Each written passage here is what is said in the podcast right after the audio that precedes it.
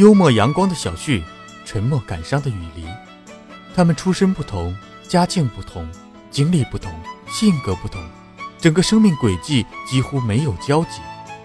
但他们都在茫然懵懂中经历着自己的少年时代，他们都在时刻感受着最美丽的青春年华。他们去爱，他们被爱，他们对很多事物都没有概念，他们想了解生活的全部意义，他们都在追求幸福，他们都在追求爱，正像我们一路走来的少年时代。欢迎收听由喜马拉雅独家出品的小说。《美丽最少年》，作者刘同，播讲 Hunter。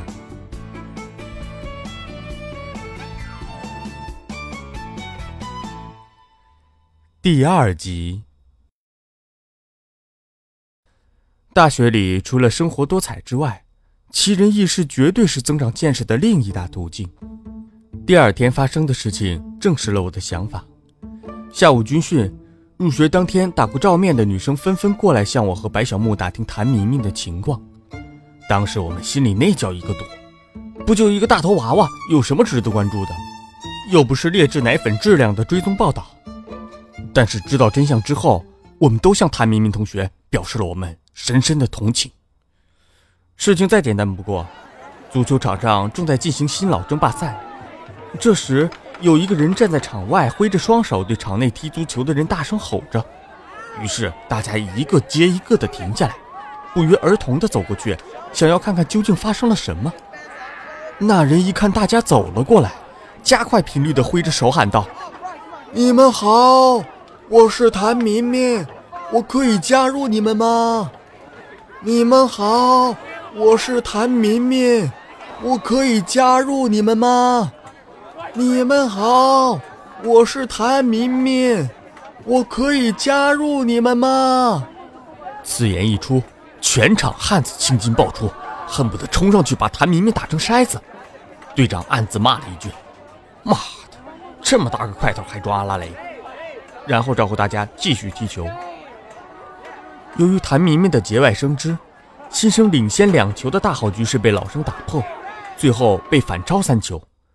有个队员越想越不解恨，经过女生宿舍的时候，突然气急攻心，对着宿舍大喊：“你们好，我是中文系的新生谭明明，我喜欢看 A 片，还长了痔疮。我住五楼五零五宿舍，我想加入你们。”于是，五零五宿舍。立刻成为该年度最受欢迎的寝室。后来，连隔壁大学的女生宿舍打电话过来搞联谊，竟然打到我们寝室，说麻烦我们叫一下五零五寝室的同学来接电话，因为五零五的电话一直占线。啊，我们心里那叫一个堵。后来，谭明明顺利的换到了我们寝室，我们的关注度立即随之增高。我们是这样想的：无论好坏，只要有名气。终归不是坏事，于是我们就这样心安理得的成为了全校关注度最高的男生宿舍。但是，一件事情总有两面性，除了经常有男生宿舍打电话过来问我们借 A 片之外，我们也经常要求和我们联谊的女生寝室发照片过来，然后兄弟们挨个挑。这本来是一件皆大欢喜的事情，可是大家又经常会在谁追谁的问题上斤斤计较。谭明明在这件事情上表现得很大度，女孩随便我们挑，她相信有一天她的白雪公主会骑着喷火的恐龙来找她。即使这样大度，九哥还是会说，等到那一天，一定会有一只喷火的恐龙过来找她，上面绝对不会有公主。在异性问题上，大学同学的神经末梢总是异常的敏感，嘴上说说都会伤和气，而每当这个时候。白小木就会找上我出去溜达，一起缅怀一下曾经逝去的女朋友们。从小爱、小沙、小红、小天、小咪到小倩，每个无一不是他口中最爱的，在一起时间最长的、最刻骨铭心的、最受伤害的、最愉快的、最有遗憾的、最幸福的、最想白头到老的、最没有遗憾的，但是最终都被甩的。如果换成是我被这么多异性抛弃，我早就羞愧而死了。白小木谈到这些感情的时候，总会摇摇头。我问他是不是又要抛弃现在的女朋友了，他说我太小看他了，他是有感情的人。我说是啊，就是因为有太多感情了，所以要多找几个分担。他看着天，许久不说一句话，然后转过身，拍着我的肩膀，语重心长地说：“哎，真的是啊。”这时，我恨不得把他放在我肩膀上的手剁下来喂狗。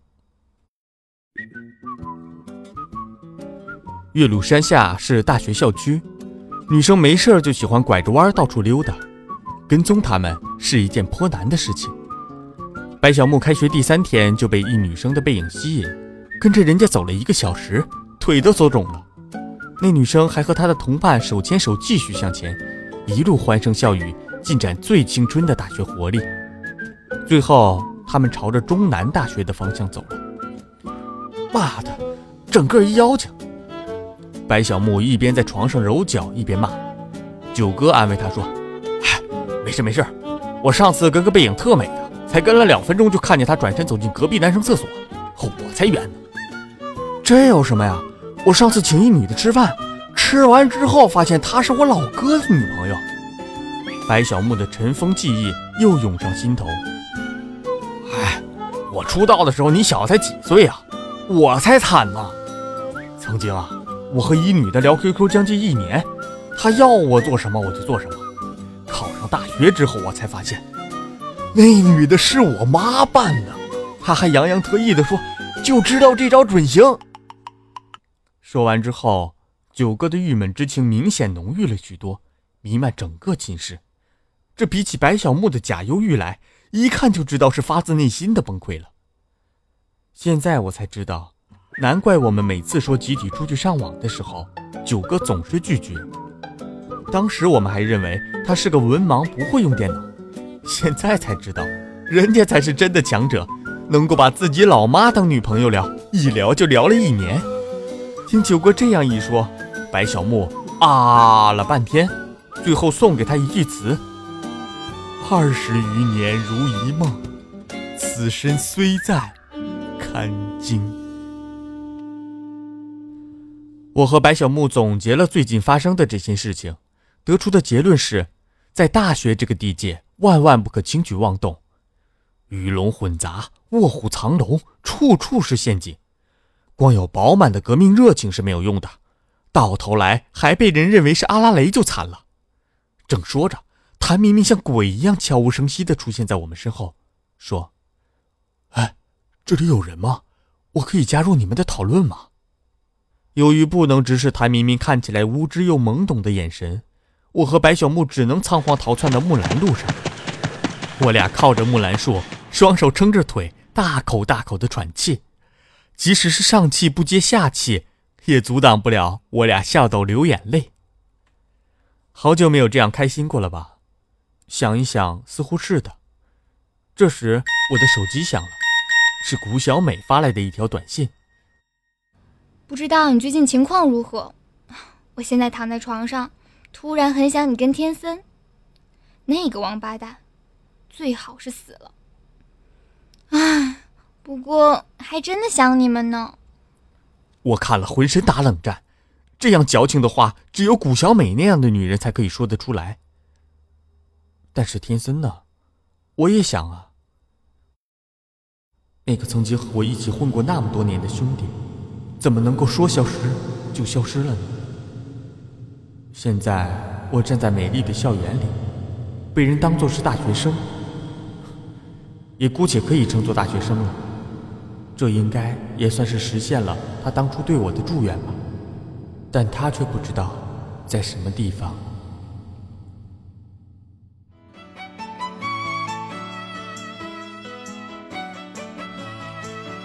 您正在收听的是由喜马拉雅独家出品的小说《美丽最少年》。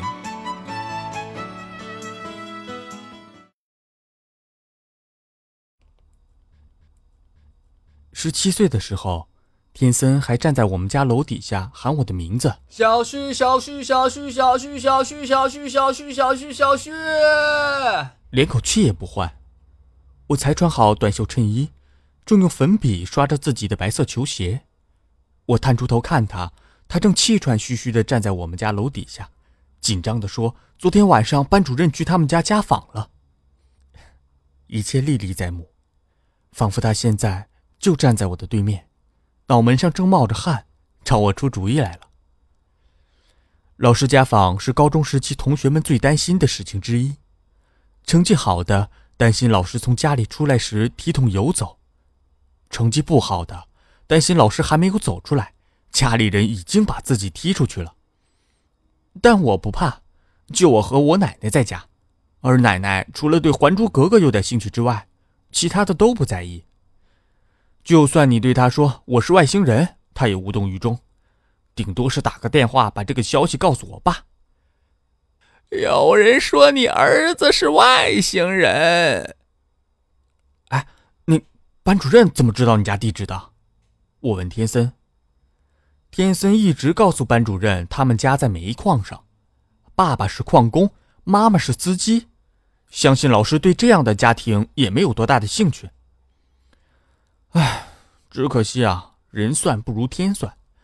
班主任的几个乡下亲戚来城里求他帮忙找工作。但是苦于没有文化，又没有什么工作经验，于是班主任想起有学生家长是矿工，所以想通过天森的父母了解一下。如果能够通过天森父母的介绍，让他家的几个亲戚去矿里工作，也算是对亲戚们有个交代。这个想法刚刚成型，班主任就按照天森留下的地址去拜访，然后找到了一个按摩院。他简直不敢相信自己的眼睛，这难道是矿工宿舍吗？一群小姐站在门口，踩着恨天高，裙子高开叉，热情地招呼着班主任进门。天森从里面跑出来，嘴上叼了支烟。两人对视了，仿佛一个世纪之后。天森硬着头皮请老师进去休息休息，还吩咐了一个小姐给老师按摩。可怜了班主任，准备了一晚上的发言稿和他几个亲戚的未来，就这样被小姐一按两按，给按没了。你可以想象得到班主任的愤怒，只差没有当场把天森开除了。天森的母亲是见过大世面的人，在教育儿子的问题上非常开明。刚开始还觉得小孩调皮不是什么坏事，面对老师的牢骚，夫妻俩一直敷衍。等到老师说天森说他俩是矿工的时候，他妈就毫无征兆的爆发了。其实啊，你可以建议老师把亲戚都介绍到你们家按摩院，全都当洗头工和按摩小姐。我憋着笑说：“哎，其实我也想到了，不过明显不好吧？那样的话，老师不就成拉皮条的了？” 也是，也是。那个时候，我们还是高一学生，对很多事物都没有概念，对交女朋友没有概念，对金钱物质没有概念，对成功失败没有概念。自己有喜欢的人，任谁问起，绝对闭口不谈，嘻嘻一笑而过。女的好朋友固然有，但是谁才是真正可以让我为她情不自禁哼唱情歌的那一个呢？太阳光依然刺眼，我常常一个人孤单地坐在双杆上，晃荡着双腿，轻轻地哼着，总是羡慕天空，青鸟自由飞。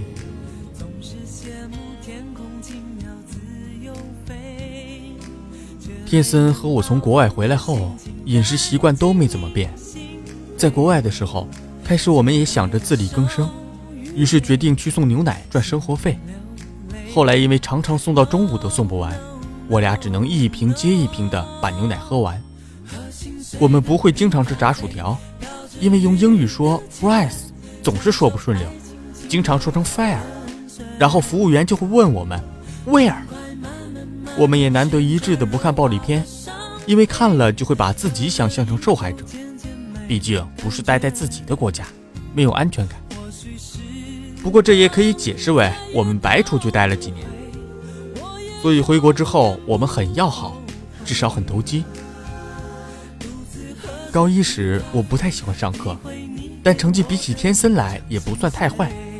尽管我衣着阳光，不过脸上经常没有什么表情。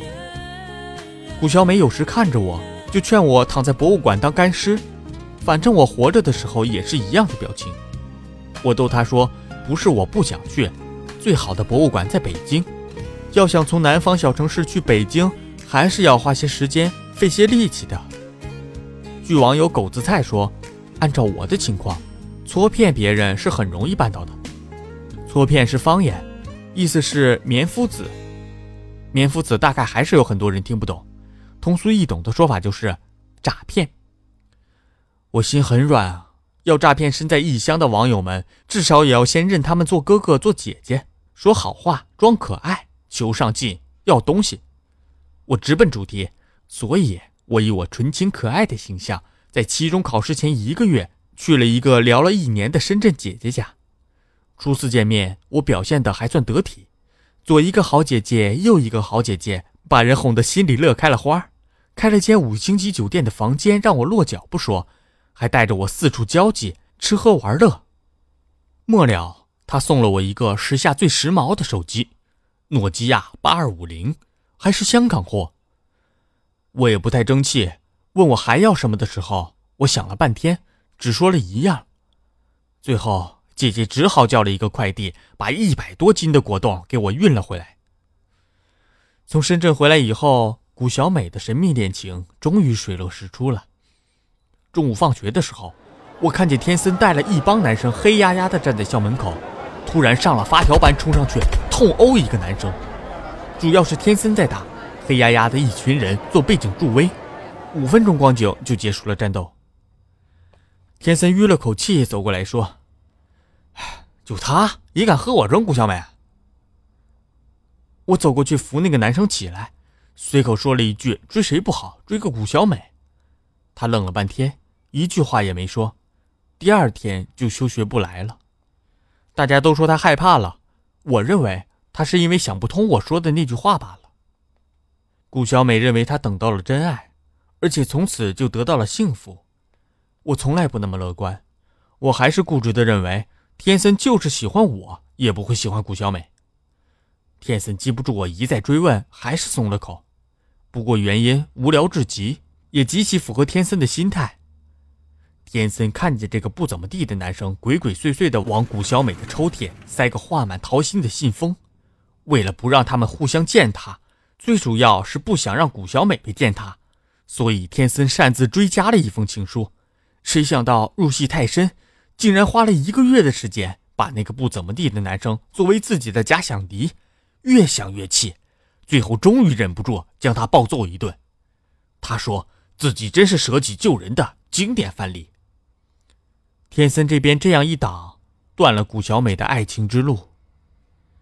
那边，谷小美还在一直等待这位神秘的真命天子出现。上课走神儿，考试也是一塌糊涂，最后连老师都不再找她了，所以就更别提她的真命天子了。我劝谷小美：“，这个不是破财消灾吗？少一个意中人，多一份神秘感，保持到海枯石烂，多好。”为什么叫破财消灾？你告诉我为什么？顾小美一直问我。我想起以前顾小美跟我愤愤地形容隔壁班的男生，他丑，他还不知道自己丑，他甚至不知道为什么我们都觉得他丑，他丑到还要问我们为什么要说他丑。其实我有时候也觉得顾小美差不多。小城市的空气不错，夕阳也可以无限透明地延伸下去，学校就在两座山的中间，从这里可以看到山下，两旁的大厦也会闪光。其实这是一个很好的城市，不吵不闹，干净。只是有谷小美一直跟在后面，跟着我问东问西。我指着天边的太阳说：“喂，你看着太阳，你对他喊一万次，请告诉我，他就会告诉你答案的。”哦。真的吗？我掉头就走。我觉得就谷小美这样的智商和情商，即使我解释了，她也不会明白。天森打电话来追问我谷小美此时此刻的心情。哦，她死了。嘿，他杀还是自杀呀？有人来杀他，他被逼得没有办法，就自杀了。那是奶奶，天森为了让丑但有钱的谷小美不被骗，于是让所有人知道他是谷小美的追求者。从而来保护她。其实谷小美跟他没什么关系。我把思路理了一遍，告诉我奶奶。我奶奶没有做任何评价，看得出来，她现在和我的思想观念有一点脱节。她现在知道的是，小燕子就要找到自己的亲生父亲了。明白这一点后，我倒头就睡了。我和天森的生活状态相似，但是对他还是有一点琢磨不透。有时候我看到谷小美蠢蠢的样子，却又心生怜爱，接着就觉得自己恶心，想把自己掐死。我会经常这样怀疑自己，就好像怀疑周围的人一样，突然就对自己不那么自信了。除此之外，还有非常多的事情让我充满疑惑。那个时候的问题归结起来，答案不过就是现在的生活让我找不着方向。问题思考的可能过于宽泛了，不过比起那些动不动就说自己是某某第一人的人们，我想我思考的并不算太多。正如一件经常发生的坏事能够得到控制，这就是最佳的状态。比如古小美家里的超市老是被盗，于是安了防盗系统。如果这件坏事经常发生，循环往复，不知道何时是个头，这就是一个人最想死的时候。比如班主任最近眉头不展，他的亲戚们一直在在他家里吃喝拉撒睡，没有个尽头。但是如果大家都不去想这个问题，生活也美满的很。城市里流行很多消遣，而我占据的地盘则是游戏厅。每天吃完晚饭，我就会带天森出去玩电游，雷打不动。于是旁人认为，除了电游，再也没有什么可以让我们满足。